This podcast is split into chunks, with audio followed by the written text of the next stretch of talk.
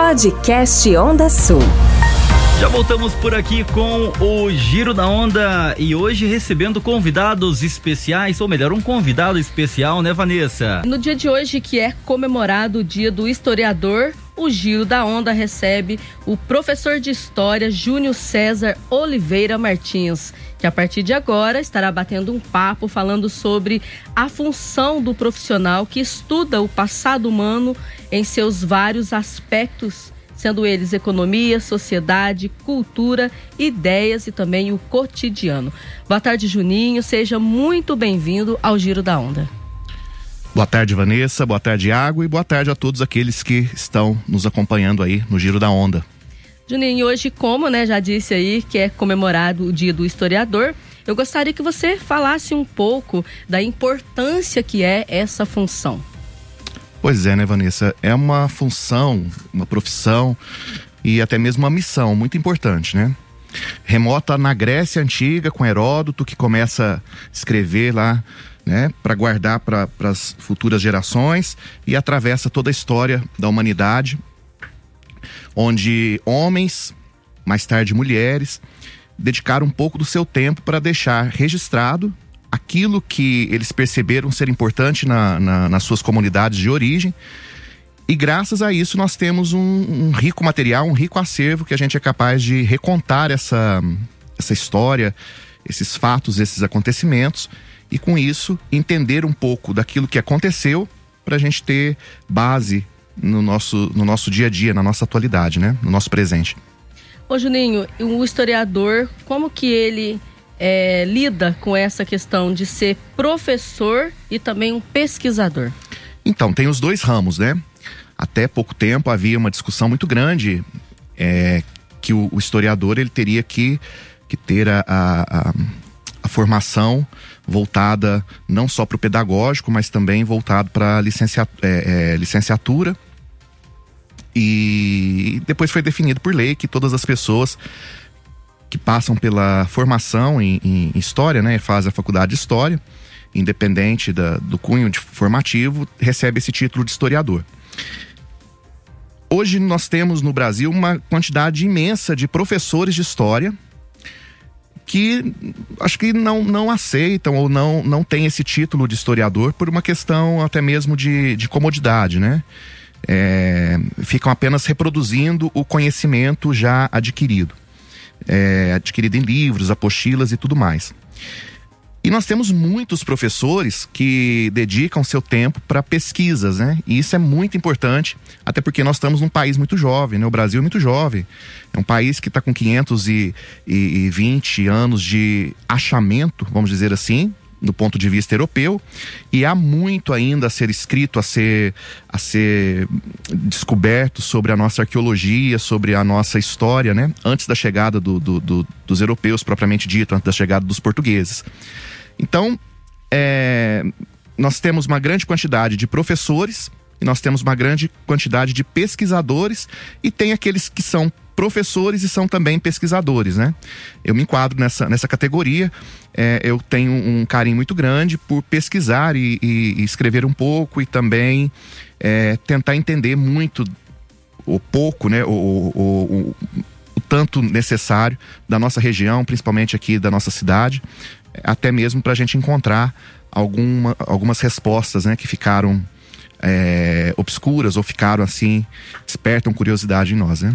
É, Juninho, o, o, professor ele transfere o seu conhecimento para os alunos, né? É, qual que é a diferença então do professor e do, historiador, do historiador que é o pesquisador? O pesquisador ele aplica onde o seu conhecimento? Olha, Iago, é, o pesquisador ele vai ser aquele produtor do material que muitas vezes o professor pode estar tá aplicando. Né? Então ele vai ficar mais por conta da, da, da escrituração, vamos dizer assim, né? Da escrita.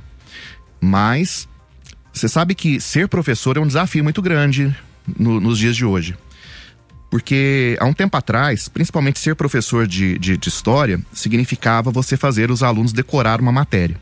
E eu tenho certeza que todos aqueles que estão nos ouvindo, grande parte dos nossos ouvintes, ao falar de professor de história, vai ter essa lembrança, né? É, principalmente se a faixa etária for acima aí do, do, dos 40 tal, como um reprodutor do, do, conhecimento ou a famosa decoreba, né? Isso, graças a Deus, está sendo extinto, né? É, não se ouve mais falar sobre isso porque a gente não tem que decorar a matéria propriamente dito, a gente tem que entender o que aconteceu. E a partir do momento que a gente entende aquilo que aconteceu, você desperta no aluno um, um, uma curiosidade, né? Aquela pulga atrás da orelha que ele vai por ele mesmo querer entender. E a primeira coisa que nós temos como nós como historiadores temos que fazer é despertar no outro, é, no aluno, né, principalmente, o conhecimento de si próprio. Né? Aí a gente já está misturando um pouco da, da historiografia, da filosofia, da antropologia, que é você fazer com que outra pessoa, né, tenta, ou tente, melhor dizendo, o, descobrir a sua origem, né? Quem sou eu diante da sociedade? Qual é o meu papel no mundo? O que, que eu posso fazer para mudar? É, mudar o meu bairro, a minha rua, a minha família. O, o, então, o papel do, do, do, do, professor de história, ele é muito maior do que a gente possa imaginar, do que muitas vezes a gente fica é, é, é, fazendo ideia, né? Aquela pessoa que chega, que abre o livro e fala, né? Que descobriu o Brasil, que quem foi Tiradentes, parará, né? Não que isso não seja importante. É muito importante, a gente tem que saber dessas datas, tem que saber desses, desses heróis históricos que nós temos, mas muito mais do que isso é fazer com que a gente pense o presente com uma perspectiva do que aconteceu no passado para a gente ter um futuro melhor. Ô Juninho, você que, que eu tenho certeza que é um pesquisador nato aqui da cidade de Carmo do Rio Claro, o que você poderia dizer pra, para os carmelitanos, o que, que você pesquisa, que você tem conhecimento mediante a cidade como um todo? A gente tenta, né, Vanessa? Nem sempre, nem sempre a gente consegue. Bom, primeiro, é, eu sou um apaixonado por história, né? eu devo isso a grandes professores né, que eu tive é, enquanto estudava. Né? Admito que no começo, né, no meu lá no sexto ano, né, correspondia à quinta série, eu não gostava muito não, até mesmo porque era um pouco da questão da decoreba. Mas depois eu fui me encantando com a história da cidade e principalmente daquilo que não está escrito e não está publicado em, em lugar algum. É lógico que a gente teve é, referências né, muito, muito bem fundamentadas. Né? Aqui eu não posso deixar de citar o Grilo. Né? O, o, Grilo é um professor, pesquisador, historiador que merece todo o nosso respeito, nosso carinho da cidade de Passos. O Grilo ele fez um trabalho formidável aqui na cidade, com toda uma equipe é, sobre a, a liderança da querida Lúcia Cariello também, que foi escrever o, um livro chamado Carmo do Rio Claro, né? Esse livro é um projeto que ele deveria ter outros, outros números, né? Ficou só no número um, mas que eles tentaram fazer a, a, a história de Carmo do Rio Claro e de toda a região, porque contar a história do Carmo, você está contando a história da região toda, não tem como, né? A partir de um voo de, de, de paraquedas, né? De, de asa delta que ele, que ele usa no começo do livro dele. Então lá atrás, né, na, na, na minha adolescência, quando eu comecei a, a, a, ler sobre, sobre isso, a participar de alguns encontros, né, isso abriu muito a, a, minha cabeça, a minha, a minha mente e meu coração, principalmente no, no quesito, né? Deixar-se mergulhar pela história. Eu tive influência também de uma pessoa muito querida, que é um historiador nato chamado Santinho, né? Quem não se lembra do Santinho? Santinho andava pelas, pelas ruas de Carmo do Rio Claro, respirando história e fazendo história tudo ele sabia, tudo ele, ele, ele tinha um, um, uma explicação, né? Por que, que é, é, a praça do fórum é, está nesse local. É estranho uma cidade ter duas praças tão próximas uma da outra, né? Onde que era o cemitério, por que, que o cemitério mudou, por que, que um bairro chama Rua Nova, o que, que faz esse bairro ter esse nome. Isso tudo foi, foi me instigando a procurar cada vez mais. E outro fator muito interessante é a questão da, da dos anos, né, da, da, antiguidade que é a nossa paróquia. A nossa paróquia, ela remota do ano de 1810. Né? Então, ela é muito antiga, o que tem uma documentação muito valiosa que faz com que muitas pessoas se desloquem para vir aqui atrás de, de batistérios, de documentação para reconhecimento de cidadania, né, seja italiana e, é, é e outras tantas para a Europa porque está tudo assentado aqui no livro, né, do, da cidade, ou aqui no Carmo, ou em Passos, ou Jacuí. Na região toda, esses essas três cidades são, são pontos chaves para achar essa documentação. Então tudo isso foi me, me encantando, né? E a gente não pode deixar de forma alguma que isso morra, né? Que isso acabe. A gente tem que preservar, tem que cada vez mais estar tá, tá colocando isso, em, isso no papel, né? Ô Juninho, eu gostaria também, já aproveitando é, a oportunidade, que você falasse um pouco sobre o Museu de Arqueologia Indígena aqui da cidade, no qual muitas pessoas, no qual eu já tive a oportunidade de mostrar, né, até você participou do meu TCC, que foi de grandioso, assim, para o meu trabalho. É, muitas pessoas, inclusive, através, através desse TCC meu, vier, estão para vir aqui em Carmo do Rio Claro, só não veio porque entrou a pandemia.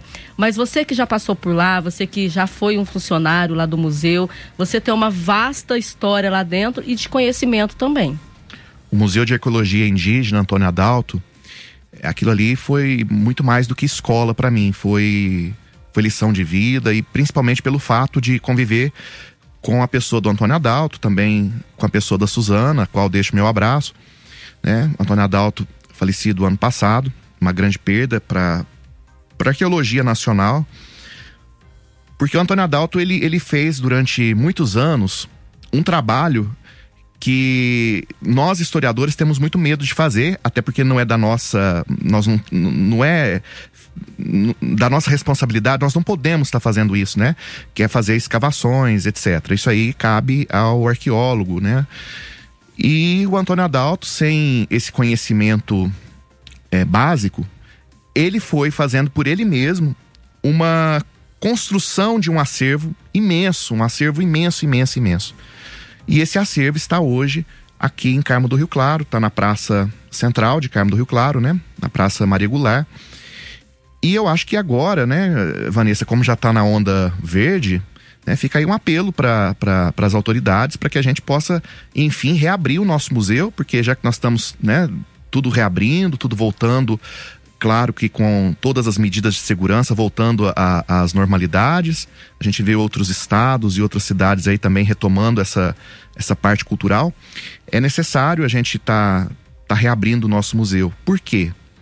O Museu de Arqueologia Indígena, ele conta toda uma história anterior à chegada dos portugueses, seja no Brasil ou seja nessa região, que dificilmente nós vamos encontrar outros meios de se falar e de se contar ela.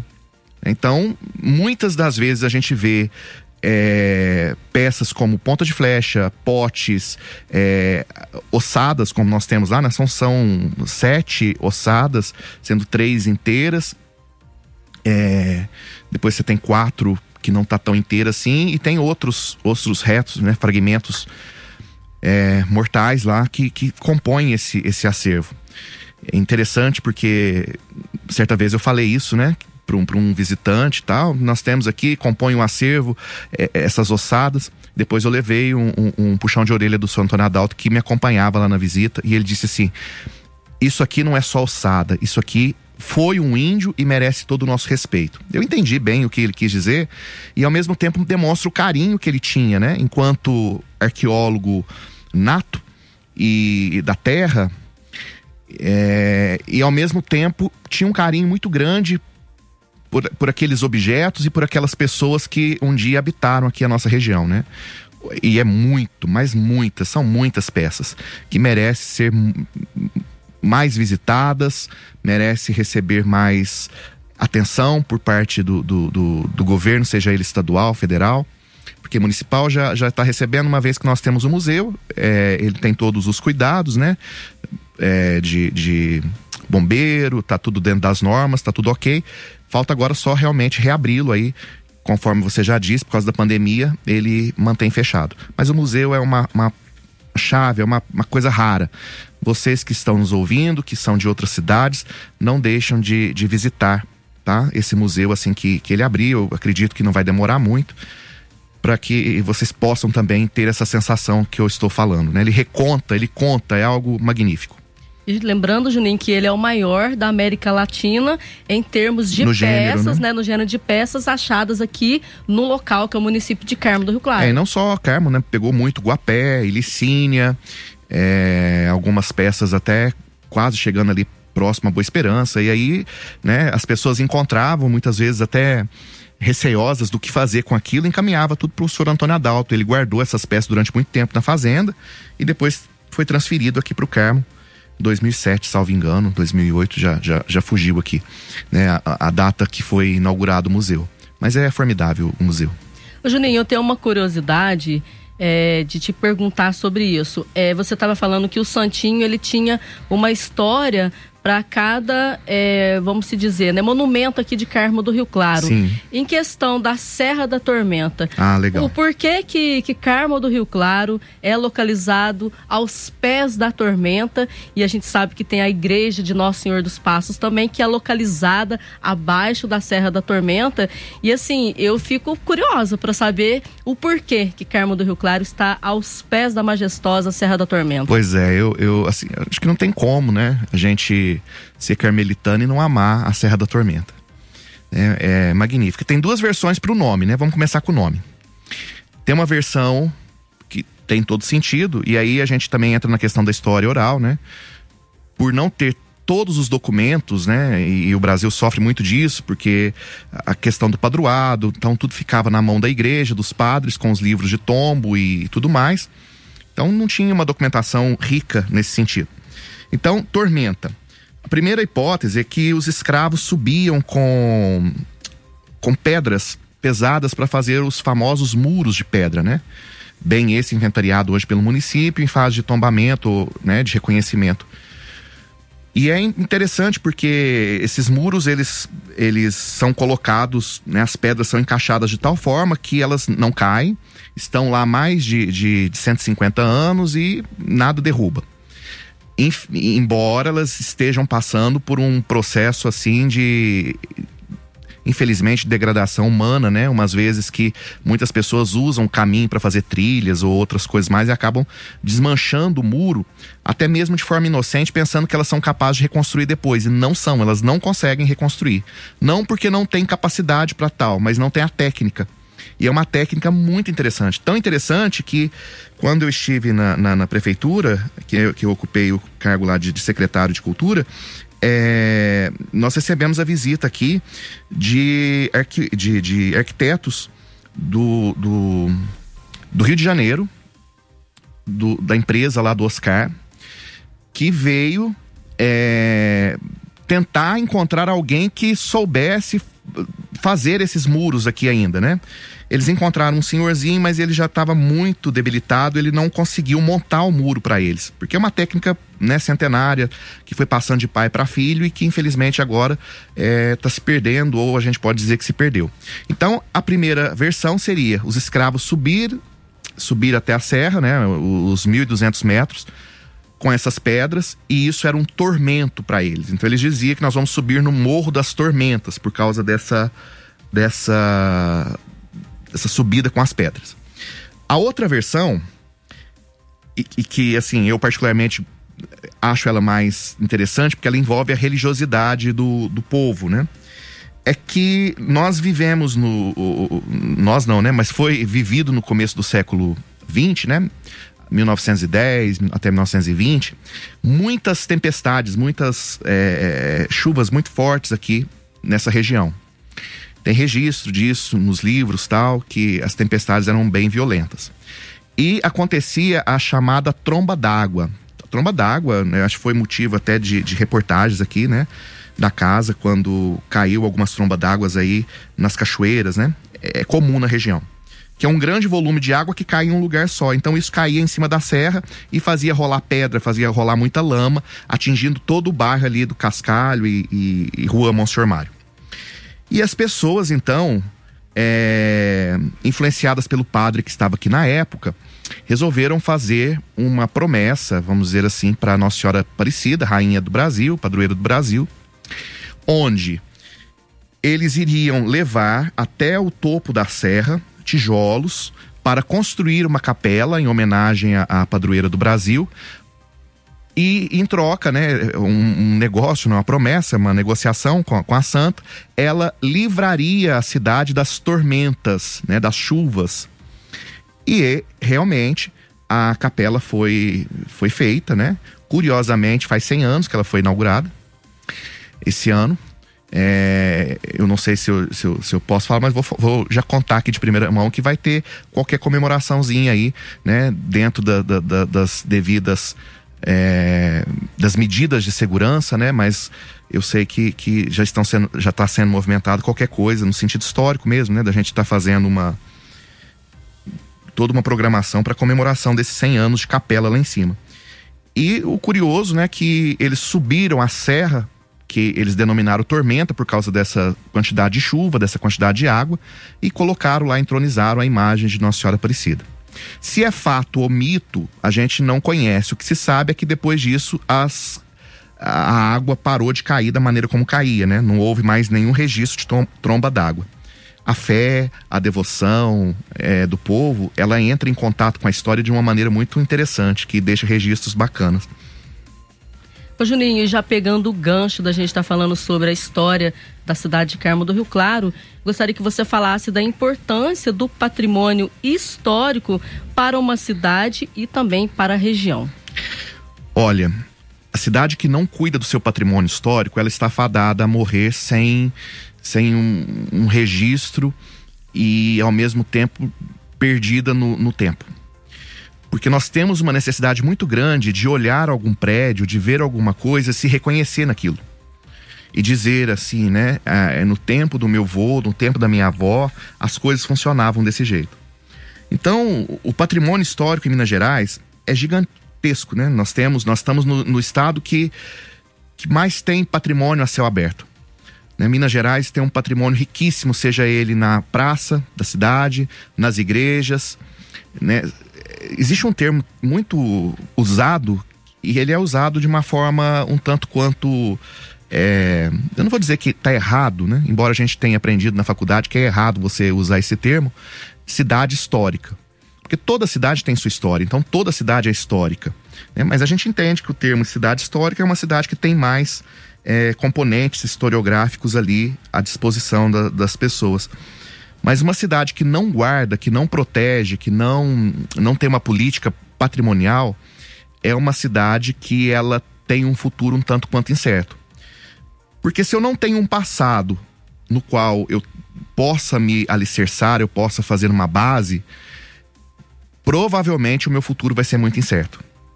Então a importância de ter prédios, de ter monumentos que nos reportam ao passado, e sejam prédios e monumentos que façam com que a gente é, tenha uma, uma ligação e ao mesmo tempo é, uma aproximação né, com esse passado é de suma importância. Então nós temos na, na região, funciona com os conselhos, né, os conselhos de patrimônio cultural, eu sei que toda região tem esses conselhos, porque a gente montou a Câmara Técnica na MEG, há uns anos atrás e todas as regiões têm, e aí você vai entrar numa, né, monte de coisas. Seja prédios, seja os, os grupos folclóricos, né? Tem Moçambique, tem a Companhia de Reis, ou seja, o assunto é imenso. Se a gente fosse numerar todos aqui, a gente passaria a noite aqui é, falando sobre isso, né? E ao mesmo tempo, é, muitas das coisas que a gente tem que restaurar, que a gente tem que é, buscar trazer na sua originalidade para que a gente tenha realmente algo para se ver e ao mesmo tempo para mostrar para as futuras gerações. Essa história de é, é, tem uma história com a cidade interessante, né, Juninho? A gente pode usar o exemplo também de uma cidade que é feita, por exemplo, para trabalho em determinada área, né? Sim. Quando não tem um laço com a cidade, ela realmente acaba e vira uma cidade abandonada Sim. quando esse trabalho Acaba. não é feito lá mais, né? A gente pode usar vários exemplos no Brasil, né? O, o exemplo de Serra Pelada mesmo, que eles iam lá para tirar ouro, né? E aí, a, a, e aí acabou e tem pouquíssimas pessoas morando, né? A cidade praticamente fantasma. Podcast Onda Sul. E a gente volta novamente a falar com o Juninho. Hoje, lembrando que é comemorado o Dia do Historiador. E falando de história, Juninho, de restaurações, gostaria que você falasse um pouco também sobre estas questões, que é, né, a restauração artísticas de peças sacras, de recuperar o passado na perspectiva de entender o nosso presente. Pois é, Vanessa, Iago.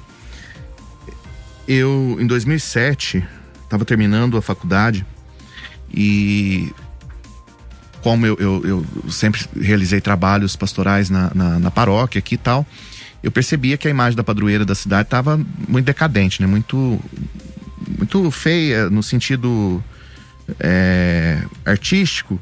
Ela tinha sofrido algumas intervenções tal, e eu, né, aceso com a questão histórica, pedi autorização por padre para estar tá fazendo uma, um processo de restauração nela. É, ele até riu, né, na época, saudoso Padre Mário, ainda vivo, mas não mais à frente da paróquia, né, nos seus 91 anos. Então ele, ele falou assim: ah, mas não sabia que você sabia pintar. Eu, não, eu não pinto nada, não sei, não sei fazer nada disso. eu, eu, eu, me responsabilizo pela parte de documentação, a parte histórica, e vamos atrás de, de alguém que possa fazer essa, essa parte artística. Né? Ele autorizou, e na época ele, eu não, não esqueço disso, né? Ele só falou assim: ó, mas nós não temos um centavo para mexer com isso. E eu sabia que se tratava de algo é, caro, né? Então nós abrimos um, um livro ouro na época, um, né, um, um, caderno, onde eu lembro que eu, eu vim aqui na rádio, né? Participei na, na TV também e pedi ajuda da população que foi muito bem atendido. Então as pessoas colaboraram e batemos atrás de quem poderia nos auxiliar para restaurar essa imagem.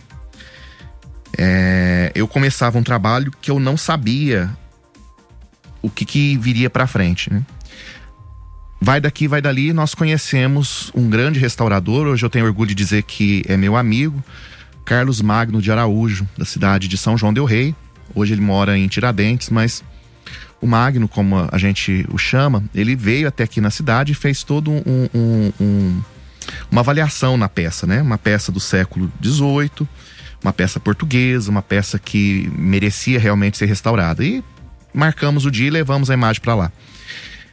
Então, quando é, eu fiquei responsável pela peça, então eu teria que estar tá visitando a peça. É, a primeira visita foi 15 dias. Eu cheguei lá, ela parecia que estava num hospital, sabe? Cheia de, de um soro pingando, que na verdade não era soro, era veneno, né? Não para matar a peça, mas para matar o cupim, né? E aquela coisa toda. E aí eu fui mergulhando nesse universo da restauração. Primeiramente, né, restauração não é repintura. Muitas pessoas pensam que você pega uma peça de 200 anos, né, e você pode tacar uma tinta nova em cima dela. Isso chega a ser pecado em todas as esferas, né? não, não tem o que dizer. A restauração, ela é um estudo minucioso do que que aquela peça, seja ela sacra ou não, como ela foi pintada, de que forma ela foi pintada, quem a pintou, é, se houve intervenção, quantas intervenções aconteceu na peça. E aí foi feito, gastou nove meses para essa imagem ficar pronta e quando ela voltou foi uma festa danada e a peça voltou, não voltou nova, né? Como as pessoas imaginavam. Muita, muita gente falou assim, ah, mas ela não, ela não tá novinha. Né? Se ela voltasse nova, aí sim teria sido algo errado né? na condução do, do, do processo de restauração, porque não é assim que funciona. Ela voltou com as características que ela era antes que saiu da cidade, só que ela já tinha sofrido uma intervenção muito séria na década de 20 no Rio de Janeiro, ela, ou seja, a imagem ela é tão antiga que ela já tinha sido restaurada em 1929 no Rio de Janeiro e já estava muito ruim em 2007 novamente. Né? E lá em 2029, no Rio de Janeiro, eles rasparam a tinta dela, é, lixaram a imagem, né? Certamente ela era, tinha um, um, um ouro, né, uma policromia dourada lá e eles tiraram tudo isso. Depois nós levamos uma imagem que é chamada do Senhor Morto. Aí já foi com recursos próprios. Porque o pessoal animou, né? Todo mundo começou a animar ao ver a, a, a como tinha ficado bom. Essa imagem do Senhor morto, ela tem os braços articulados, né? O que permite fazer o descimento da cruz. É algo muito interessante, muito comum em toda a região aqui do, do sul de Minas, e em Minas né, inteira, né? tanto nas cidades é, é, pontuadas aí como cidades históricas, né? Na Sexta-feira Santa faz o sermão para descer aquele Jesus da cruz. Depois foi o jogo de imagens também imagens sacras de do Senhor dos Passos e Nossa Senhora das Dores. É, esses dois foi assim, nossa, foi achado em cima de achado, né? A ponto do, do restaurador me ligar e falar assim: ó, não mexo na imagem enquanto você não vir aqui. Então, a gente tem foto lá da imagem com uma sobrancelha, é, a sobrancelha direita feita de forma natural e a, a, outra sobrancelha, a esquerda, é com 3 centímetros e meio, quase 4 centímetros de diferença. Quer dizer, eles fizeram uma repintura e mudaram a sobrancelha de lugar do, né, da imagem, para tentar suavizar um pouco da dor. Né? E aí é, a gente tinha a opção de deixar como estava ou de buscar o que a imagem era. Optamos por deixar como a imagem era, que é o real sentido da, da restauração e da, da, da, historiografia, né? Isso assustou muito o povo, porque ele voltou com uma cara muito dolorida, né? Muito sofrida, mas é a imagem dos passos. Nossa, depois disso foi a imagem do Itaci. A imagem do Itaci também deu muito trabalho, porque a imagem do Itaci, ela é feita de cera, né? É uma imagem que surpreende quem a vê. Eu, eu, eu tô dizendo porque eu vi, né? Ninguém me contou. Ela é cera, gente. Cera, cera de, de abelha. Todo o corpo dela é cera, revestida de pano, de tecido. É uma técnica portuguesa que era usada ou cera ou papel, né? Papel machê. E eles optaram por cera. Por que, que essa imagem veio parar aqui? É, é um segredo, né? É, aliás, é a mística lá do, do, do, do, da história do Itaci, né? Ninguém sabe por que, que essa imagem está aqui. Né? Alguns dizem ser parte milagrosa ou não, mas certamente era algum santo de, de, de fazenda e foi descendo o rio Sapucaí e chegou aqui, né? Depois disso, nós tivemos outras imagens pequenas, né, para fazer restauro, também peças que as famílias foram pedindo, né? Isso é interessante. Famílias me procuravam e falavam, olha, tem um, um retrato do meu avô, tal, mas ele tá o vidro quebrou, tal, dá para recuperar? Então a gente fazia todo o encaminhamento e, e essas pessoas saíram muito satisfeitas do, do, do, trabalho porque conseguiram recuperar fotos centenárias, né? E molduras centenárias, tudo mais. Imagens até pequenas, mas que tinha todo um significado para aquelas pessoas é, estátuas né, de uma bailarina lá que tinha 30 centímetros e pertencia à avó da pessoa e a pessoa queria buscar um, um, um restauro, mais ou menos, né? Muitas vezes ela tinha consertado com um durepox e não era o caminho. Então a história ela comunga com isso, né? Ela vai, ela vai de encontro com essas necessidades, muitas vezes, de trazer para o presente algum símbolo, né? Algum, alguma coisa que talvez para mim, talvez para você, Vanessa, para você, Iago, não tem valor algum. Mas para aquela pessoa, aquela peça vai lembrar da avó que não tá ali mais, da, da mãe que não tá ali mais, do pai que não tá ali mais. E para aquela pessoa aquilo é muito importante. Então, de certa maneira, você tem que conhecer a, a história da peça também, né, Gini? Principalmente uma, uma peça religiosa para restaurar ela, para não fazer como fizeram na década de 20, né? Para tirar, por exemplo, as características dessa imagem. Sim, e a imagem do Itaci, por exemplo, ela tinha sofrido uma intervenção muito negativa é, quando eu falo imagem do Itaci, para quem está nos ouvindo, é o Itaci é um distrito aqui do, da nossa cidade, Carmo do Rio Claro, que tem um santuário dedicado ao Bom Jesus. É uma imagem de um Cristo, de um Cristo crucificado que tem tamanho natural de um homem, né? E como as pernas dele é de cera, alguém que não é má vontade, não é culpa da pessoa, mas quis fazer uma interferência, né? Chamada famosa restauração de Araque, né? Ele foi fazer uma interferência e o, o gesso, ele foi colocar gesso para engrossar um pouco a perna do santo. E o gesso, para quem já mexeu, ele, ele esquenta, né? Acho que todo mundo já quebrou alguma pé, mão, né? Quando coloca o gesso na gente, ele fica quente. E o que começou a acontecer com o santo? Ele jogou o gesso na, na, na, perna do santo e o santo começou a derreter. Então ele deve ter assustado tanto que ele foi colocando revistas, jornal ali na perna dele para tentar manter. Ele conseguiu manter né? Isso aí ficou praticamente 20 e poucos anos dessa forma. Como é que a gente sabe disso? Por causa da data do jornal. Porque quando nós começamos a retirar todo essa, esse gesso, nós fomos tirando, né? Eu tô falando nós porque eu tava lá e participei dessa retirada. É, fomos tirando jornais da época, né? É, é, é de 20 anos atrás, né? agora mais de 20 anos. Isso aconteceu há, há cinco anos atrás, né? É, folhinhas de revista, aquelas revistinhas, né? Que que as pessoas faziam pedidos e, e pedidos para comprar, né? Hoje não tem mais, é, até tem, mas é bem menor. E, e outras revistas, tantas, né? Revistas de grande circulação nacional. Ele foi colocando o que ele tinha lá de papel para tentar segurar, ele fez isso. Né? Então a gente tem que tomar cuidado também é, para saber a, as limitações, né? Eu não posso fazer uma intervenção numa coisa que eu não conheço. Você tem sim, você tem que saber. E uma coisa interessante: O Iago tocou e falou bem aí. Se a peça, seja ela uma moldura, seja ela é, uma caixa de órgão, né, piano, remete ao século XVIII, recebeu um douramento, uma policromia do século XVIII, eu não posso usar uma tinta do ano de 2021 para fazer a, a repintura. Eu vou ter que buscar uma tinta. Muitas vezes os restauradores, os bons restauradores, fabricam essa tinta. O, o Magno, né, como ele, ele já veio aqui no Carmo mais de uma vez tal, uma das vezes ele veio até para visitar essa imagem do, do, do, lá do Itaci. E para a gente chegar até esse distrito, a gente tem que passar pela balsa. E a gente tava esperando a balsa chegar e de repente ele sumiu, foi ver a, a represa tal. Quando eu vi, ele tava catando terra. Terra no, no, no, ali próximo onde a balsa, né, no barranco, vamos dizer assim. Eu olhei aquilo e falei assim: ah, deve ser mania dele, né? Ele olhou e falou assim: Isso aqui dá um tom de azul que você não tem ideia.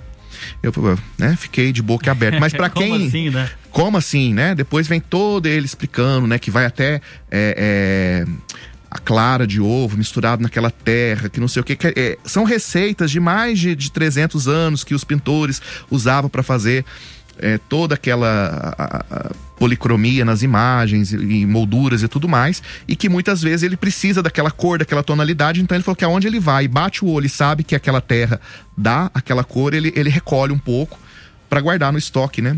E, e, eu já vi o estoque deles lá, né, da, da, da empresa que faz, é um estoque grande, né, de, de frasquinhos lá com terras e tudo mais, para poder chegar a esses, essas tonalidades.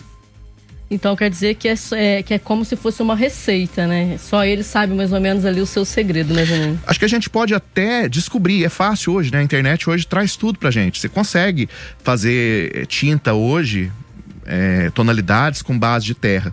Mas a técnica e o que eu falei no começo lá, né? Eh, o restaurador também ele tem que ter muito amor àquilo que ele tá fazendo. Ô Juninho, uma coisa que, que, que agora você falando tudo isso aí me, me despertou minha curiosidade é o seguinte: é, a restauração também de monumentos, no caso, as igrejas, é, tem, sabemos que tem a igreja aqui, é, paróquia Nossa Senhora do Carmo e também a nossa, o, lá no Nosso Senhor dos Passos. É, é importante também deixar como está restaurar a igreja e mantê-la daquela forma, até mesmo porque é a história da cidade, né, de demais cidades aqui da região também. E, e eu tenho conhecimento que ali na igreja, que, que aqui na igreja Nossa Senhora do Carmo, tem uma parte lá onde que fica a galeria lá em cima, lá que tem umas pedras lá, que provavelmente elas são muito antigas e elas foram restauradas de uma maneira que quando você olha para ela, é, ela tá intacta, né? Ela tá novinha. Pois é, a, a igreja, a matriz Nossa Senhora do Carmo em Carmo do Rio Claro, ela sofreu. A gente, hoje, né? Ano 2021, a gente pode falar que foi um crime, mas para a época aquilo não era, né? Ou se fosse, porque já era pela lei, já seria considerado um crime, mas a população acatou. Metade não acatou, metade não acatou. Foi uma polêmica na época, porque a igreja que existia no centro da cidade era uma, era uma igreja barroca, com o estilo de uma porta é, que passou por várias intervenções até chegar ao neoclássico. E o padre da época, é, talvez com uma ideia já futurista, pensando numa igreja maior para comportar mais pessoas, e não respeitando as questões patrimoniais, artísticas, históricas, ele simplesmente demoliu a igreja e construiu a atual igreja Nossa Senhora do Carmo, que é uma igreja da época do, do cimento armado, né? o auge do cimento armado. Ela foi construída na década de 50, paralela à construção de Brasília. Então era chique você ter um, um, templo, você ter uma, uma construção, uma casa feita de cimento, né, concreto armado. Cimento, muitas vezes. Então, para o padre que estava aqui na época, né, hoje já falecido, tudo mais, aquilo era chique, era bonito, né? Para as pessoas amantes da história, foi um crime, né? Foi algo que, que deixou muito a desejar. Mas uma, umas características como essa da, da, das pedras que você falou, né? Toda a galeria ela é revestida de uma pedrinha e essa pedrinha ela foi tirada do rio. Porque o, o, isso, o Santinho que, que, que, que me passou, né? O medo das pessoas de de não terem mais aquelas pedrinhas que era muito comum na beira do rio, e de fato nós não temos mais. Porque poucos anos após a, a, a, o começo da construção dessa, dessa nova igreja, a represa chegou. E com a represa chegando, as pedrinhas foram para debaixo d'água e virou, né? Tá lá debaixo d'água. Então, o nosso grande mar de Minas, a nossa represa que hoje é motivo de orgulho, agora no momento nem tanto porque a gente está numa seca danada, mas quando ela está cheia é motivo de orgulho para nós, foi motivo de uma, uma depressão muito grande, né, na década de 60, 1963, quando ela aqui chegou, fazendo muitas pessoas é, irem embora do Carmo, é, fazendo com que o Carmo entrasse numa, numa depressão propriamente dita, financeira e tudo mais. E a igreja, ela manteve algumas algumas, vamos, vamos dizer assim, algumas lembranças desse rio, né? Que estão lá na, nessas pedrinhas. Já a capelinha do Senhor dos Passos, que está no pé da Serra da Tormenta, ela é muito antiga, tá? É, século XVIII também.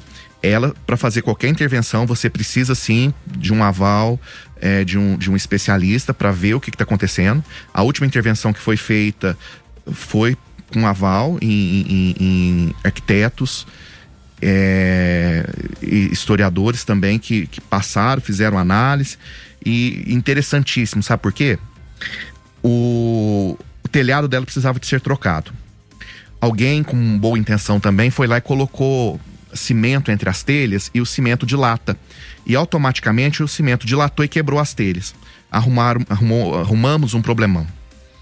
Eu digo arrumamos porque na época eu estava trabalhando na prefeitura, então era da minha responsabilidade arrumar o, o telhado da capela, né? Tava dentro da minha pasta arrumar o telhado da capela. Aonde conseguir dessas telhas? Eu podia ir em qualquer depósito e comprar uma telha, mas não seria a telha original. Não dá para voltar no tempo e trazer a telha original.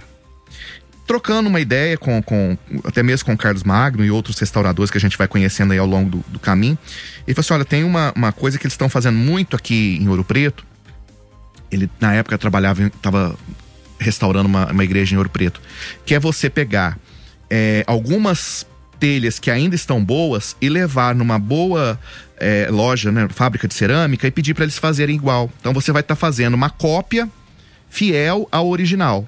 Você pode até colocar uma placa que não é original, mas que foi seguido a algo original. Né? Não, nós partimos para isso então. E aí qual foi nossa surpresa, né, ao descer a telha tal? nenhuma batia, nenhuma era igual à outra. Aquele telhado, não é o que está lá agora, mas o telhado da capela, ele era feito, as telhas, em coxa de escravo. Os escravos moldavam a, a, a, a telha nas suas coxas, o que fez um, um, uma grande, assim, um grande nó na nossa cabeça, né? Como que telhas feitas por escravos diferentes conseguiram durante tanto tempo, né, mais de, de um século e meio quase lá, sem intervenção nenhuma, é, se manter ali intacta, porque era um quebra-cabeça. Elas tinham uma numeração para ser colocada e quando eles tiraram para fazer o reparo, eles não perceberam isso. Então escolhemos duas telhas melhores e foi feita a forma dessas telhas para a gente repor e aí houve essa troca do telhado e você passa lá e não percebe que, que houve troca do telhado. Realmente. E falando de história, falando de patrimônio, Juninho, entra a questão do poder público como parceiro da própria história, seja ela do município, seja ela da região, seja ela do estado. Como eu disse já, Minas Gerais é grande expoente de patrimônio e exemplo para todo o Brasil, né? Nós temos inclusive um Ministério Público aqui específico né, em Belo Horizonte para cuidar desses assuntos de, de patrimônio histórico. Então, o, o, o, Conselho de Patrimônio Histórico ele tá, tem que estar tá muito alinhado, tem que estar tá muito em sintonia com o prefeito, com a Câmara de Vereadores, isso em qualquer cidade. Primeiro, para não criar intriga, nós somos passageiros nos cargos, né? É, nós estamos é, é, prefeitos, nós estamos vereadores, nós estamos, mas não somos perpétuos. Então a gente não pode cair na tentação de querer fazer alguma coisa que você estrague toda uma história e toda uma construção de um processo né, de, de, de construção, seja ele historiográfico, seja ele de preservação ao patrimônio. Por que eu estou falando isso? É, muitas vezes entra uma, uma, um novo prefeito, um novo governador, e ele coloca na gaveta é, tudo aquilo que tinha sido feito de positivo na, na outra gestão o que atrapalha muito o andamento, porque o, o, o, o Conselho de Patrimônio ele tem que entregar junto com o chefe de patrimônio, né? E por lei, os municípios têm esse chefe de patrimônio, eles têm que entregar todos os anos para o IEFA, né, que é o Instituto do Patrimônio Artístico e Cultural de Minas Gerais, ele tem que entregar uma pasta, aliás, são várias pastas, com documentações muito específicas.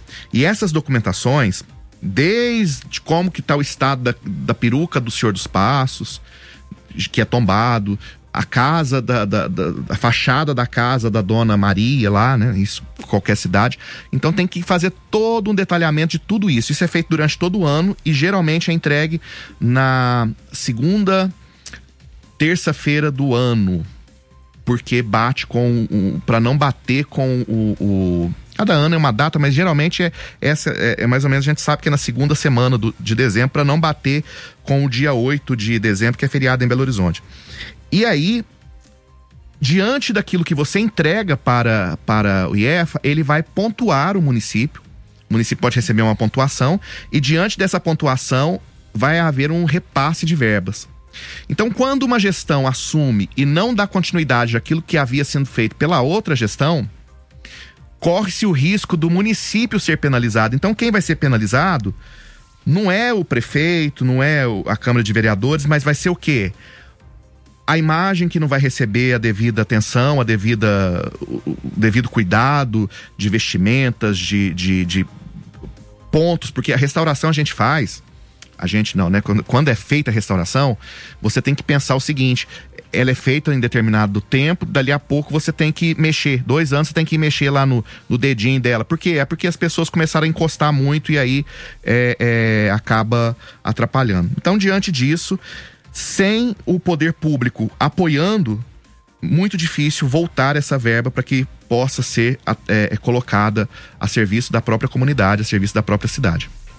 Juninho, fica aí, né, a mensagem para todas essas pessoas que, que gostam de história, que vivencia a história, seja ela da cidade, seja ela, né, de, de qualquer é, objeto que você disse aí também, e seja a sua própria história, se você vivenciou ela no passado ou não, se você dá continuidade dela ou não, para que é, como que eu vou te dizer, se torne, né, aquilo uma lembrança do que foi o passado e a gente constitui ele no presente.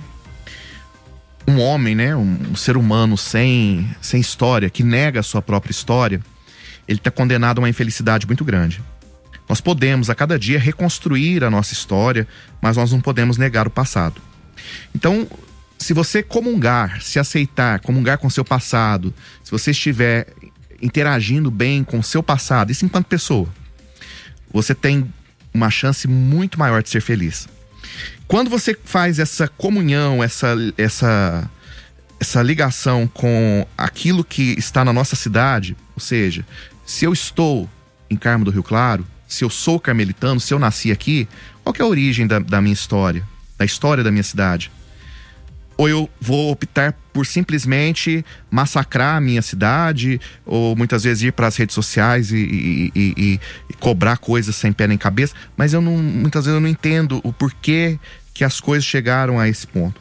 Sabe, gente, muitas vezes eu fico pensando que nós estamos vivendo uma fase onde nós transferimos muitas vezes para os poderes públicos responsabilidades que não são deles.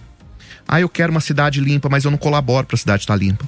Eu quero uma cidade que tenha é, é, casas históricas, mas no primeiro momento que eu recebo uma herança, que a casa é mais antiga, que dá para eu preservar pelo menos a fachada, eu vou lá e jogo tudo no chão porque eu quero construir uma casa nova. Então, cabe a nós também tomarmos de, tomar as decisões que vai afetar muito o nosso futuro. E a partir do momento que eu dou conta, né, que eu entendo a necessidade de entender o passado, de fazer com que o passado é, se torne cada vez mais vivo dentro de mim, eu vou ter um, um presente muito melhor, eu vou ter é, respostas para o presente e principalmente não vou cometer os mesmos erros no futuro.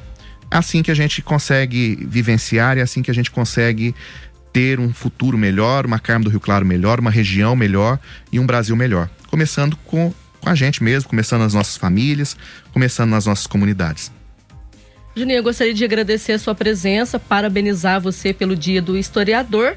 E, né, Iago, quando tiver uma nova oportunidade, novas histórias, novos assuntos, a, a Rádio Onda Sul está de portas abertas para receber você. Eu que te agradeço, Vanessa, Iago, agradeço a todos vocês também que tiveram paciência de estar aí nos ouvindo. É, eu tô aqui, sempre à disposição. Eu acho que esses dedinhos de prosa faz a gente se enriquecer, porque é uma troca de, de conhecimentos, né? Uma pessoa sabe de uma coisinha, outra pessoa sai, sabe de outra, e a gente sai muito mais é, fortalecidos e sabendo muito mais, né? Sabendo muito. Né? Eu hoje sei mais do que nesse momento que a hora que eu entrei aqui. Isso faz muito bem pra gente. Tá certo, obrigado Juninho, um abraço para você, um abraço para toda a equipe dos historiadores aqui da nossa região. Eu aproveito para parabenizar também pelo Dia do Historiador, parabéns por ser professor, que a gente imagina, né, que não deve ser muito fácil hoje em dia. Estaremos sempre à disposição. Muito bem, daqui a pouco a gente volta com mais Giro da Onda por aqui. Claro, liberando mais informações para vocês. Podcast Onda Sul.